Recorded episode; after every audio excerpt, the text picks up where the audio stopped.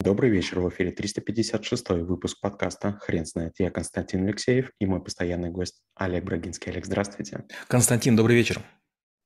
Хрен знает, что такое талант, но мы попробуем разобраться. Олег, расскажите, разве этому можно научиться? Да, этому можно научиться. Талант – это некая исключительная способность к выполнению некоторого вида деятельности. Допустим, талант писать музыку, талант готовить, талант сочинять стихи, талант ремонтировать двигатели автомобилей, талант воспитывать детей. А, есть, конечно, небольшое количество людей, которым это дается от рождения, ну, как многие считают. Но в большинстве случаев талант – это большой труд. Я знал многих людей, которые были спортсменами, были деятелями а, художества, искусства и так далее, и все говорят примерно такую же историю. Мы были гадкими утятами. До какого-то момента нами страсть, страсть. Мы хотели быть лучшими, но не получалось. Но потом мы накапливали количество проведенных упражнений, экспериментов, попыток, и вдруг появлялась легкость. Опять же, простой пример – это, например, слепая печать. Когда я впервые об этом услышал, я был просто шокирован. А, Шахаджанян писал о том, что если вы набираете в три раза быстрее, как будто бы у вас два помощника появилось. Я настолько этим загорелся, подумал, как здорово. Но научиться набирать слепую – это заняло какое-то время. Сначала было много ошибок, была низкая скорость, мизинцы вообще не двигались. И потом, когда я преодолел, люди люди, которые надо мной смеялись и там как-то хихикали, меня вдруг позвали маэстро. Почему? Потому что я мог разговаривать с кем угодно и набирать на клавиатуре. Появилась легкость. И сегодня уже никто не знает, как я мучился, страдал, как не получалось. А сегодня видят только результат. То же самое касается конькобежца. Он, допустим, делает какой-то тройной тулуп или там какой-то сложный прыжок, и все думают, вау, как красиво. А сколько раз он упал, а сколько раз он получил сотрясение мозга. Олег, если вас перефразировать, то можно сказать, что талант– это равно количество повторений. Так, может быть, талант– это просто усердие, и его не существует? Я готов согласиться процентов на 80. Если есть малейшие предпосылки и большое количество попыток, у вас может талант возникнуть. Но, например, а, если у вас а, нет музыкального слуха, ну просто физически нет, то большое количество попыток может ни к чему не привести. Хотя, опять же, можно поспорить. Говорят, что а, композиторы, которые глухие, они брали трость, зажимали зубами, прислоняли к пианино и слышали не внешним ухом музыку, а внутренним ухом. Это кажется круто. Опять же, я знаю десятки людей, которые переезжали в другие, другие страны, там ассимилировались и вдруг начинали через годы писать произведения художественные или даже стихи. Даже тот же Марио Пьюзо, он же, по-моему, итальянец. И в какой-то момент времени вдруг он выдал такие шедевры. Говорят, что когда он как-то задумался, а как же получить э, Оскар – и как бы как стать очень сильным сценаристом. И вдруг он нашел статью, в которой было написано. Э, попробуйте посмотреть «Крестного отца». Это фильм, который э, достоин Оскара. То есть, получается, он работал лучше, чем, э, чем другие. Олег, хотел бы зацепиться все-таки за то, что таланту талант – это навык, и ему можно научиться. А как понять, что человек освоил этот навык? Должны быть какие-то измерители. Например, вчера я разговаривал с одним человеком, который говорит, я бы хотел с вами написать пару статей. Я говорю, не вопрос. Он говорит, вы согласны? Я говорю, ну почему бы нет? Он говорит, я сейчас перечитаю Максима Ильяхова, книгу «Пиши, пиши и сокращай». Я говорю, не надо перечитывать эту книгу. Всегда, когда пишу я и пишет этот персонаж, мои статьи читают легче. Почему?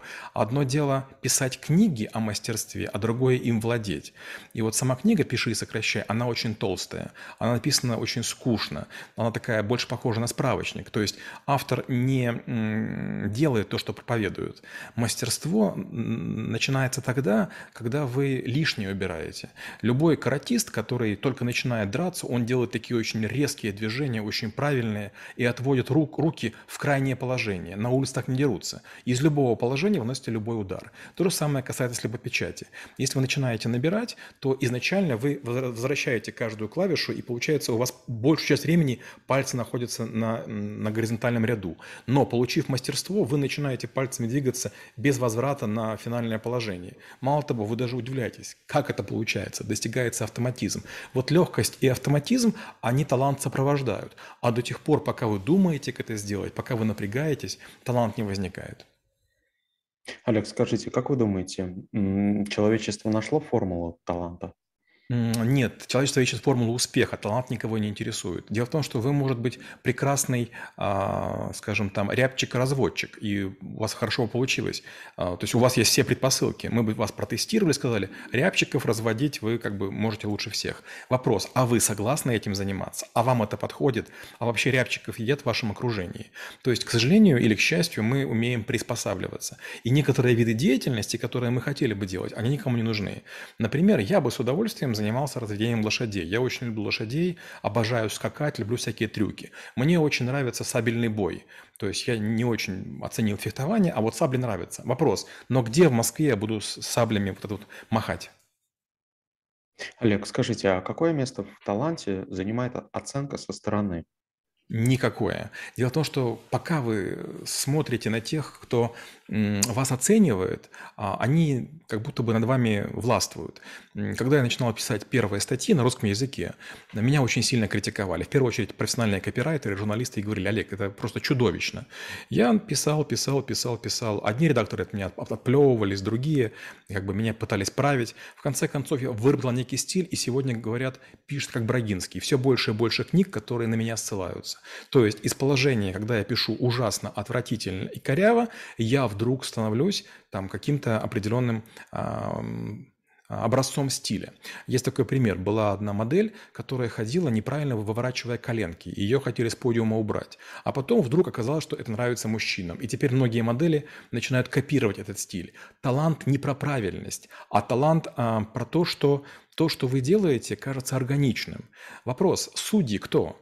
Вот люди, которые оценивали эту модель, были ли они моделями? Конечно, не были. Копирайтеры, которых я обогнал по количеству просмотров, они крутые или нет? Это они сказали, что они крутые. Я такого ни разу не говорил. Олег, скажите, а как искать свой талант? Это прям очень такая сложная штука. Почему? Потому что в какой-то момент времени вы должны остановиться. Вот то же самое, как в отношениях. Вы можете встретиться с одной девушкой или там со второй, там, с одним парнем, со вторым. В какой-то момент вы думаете, нет, но ну это вот такой более-менее вариант правдоподобный. И начинаете в отношения вкладываться. Потом не замечаете, а вы уже вместе прожили 50 лет. То же самое талант. В какой-то момент времени вы решаете, вы будете выращивать петуньи. Или, например, вы будете разводить гуппи. Или вы будете собирать а, железнодорожные билеты. И вдруг оказывается, что у вас феноменальная память, вы все помните, вы все знаете, у вас в голове прям целые каталоги находятся. И все говорят, боже мой, у вас талант. Почему? Потому что вы решили на это положить значимую часть жизни и посвятили много времени. Олег, как вы думаете, а можно ли прожить, насколько страшно прожить без э, нахождения своего таланта? Я думаю, что 99% людей живут без талантов. Объясню почему. Есть некая необходимость. Вот сейчас мы с вами говорим о таланте, а наверняка многие люди сейчас сидят в полуразрушенных домах, у них нет будущего, сгорели сбережения, нет работы, и все совершенно ужасно. Мы, конечно, говорим про зоны боевых действий в разных странах. И они не поймут, парни, вы вообще о чем? Талант? У нас бинтов нет, у нас хлеба нет. Э, мы там заболеваем от сырости, находясь в подвалах или бомбоубежищах. Но опять же, кто знает, может быть, у вас был бы талант перевязывать и лечить людей, если бы вы не сидели, не ныли, а начинали перемещаться и двигаться. Талант возникает только у деятельного человека, который хочет меняться, совершенствоваться, становиться лучше. Олег, расскажите, как вы преподаете навык? Я говорю вот о чем, что два, две линии поведения есть. Первое– ждать, пока талант прорежется, он может не прорезаться. И второй вариант– пробовать разные стили деятельности и находить какие-то свои. И вот если вы получаете удовольствие, если вы впадаете в состояние потока, если возникает кайф, ну, повторите это действие большое количество раз. И глядишь, и другие скажут, о, у тебя талант. Олег, спасибо. Теперь на вопрос, что такое талант, будет трудно ответить. Хрен знает.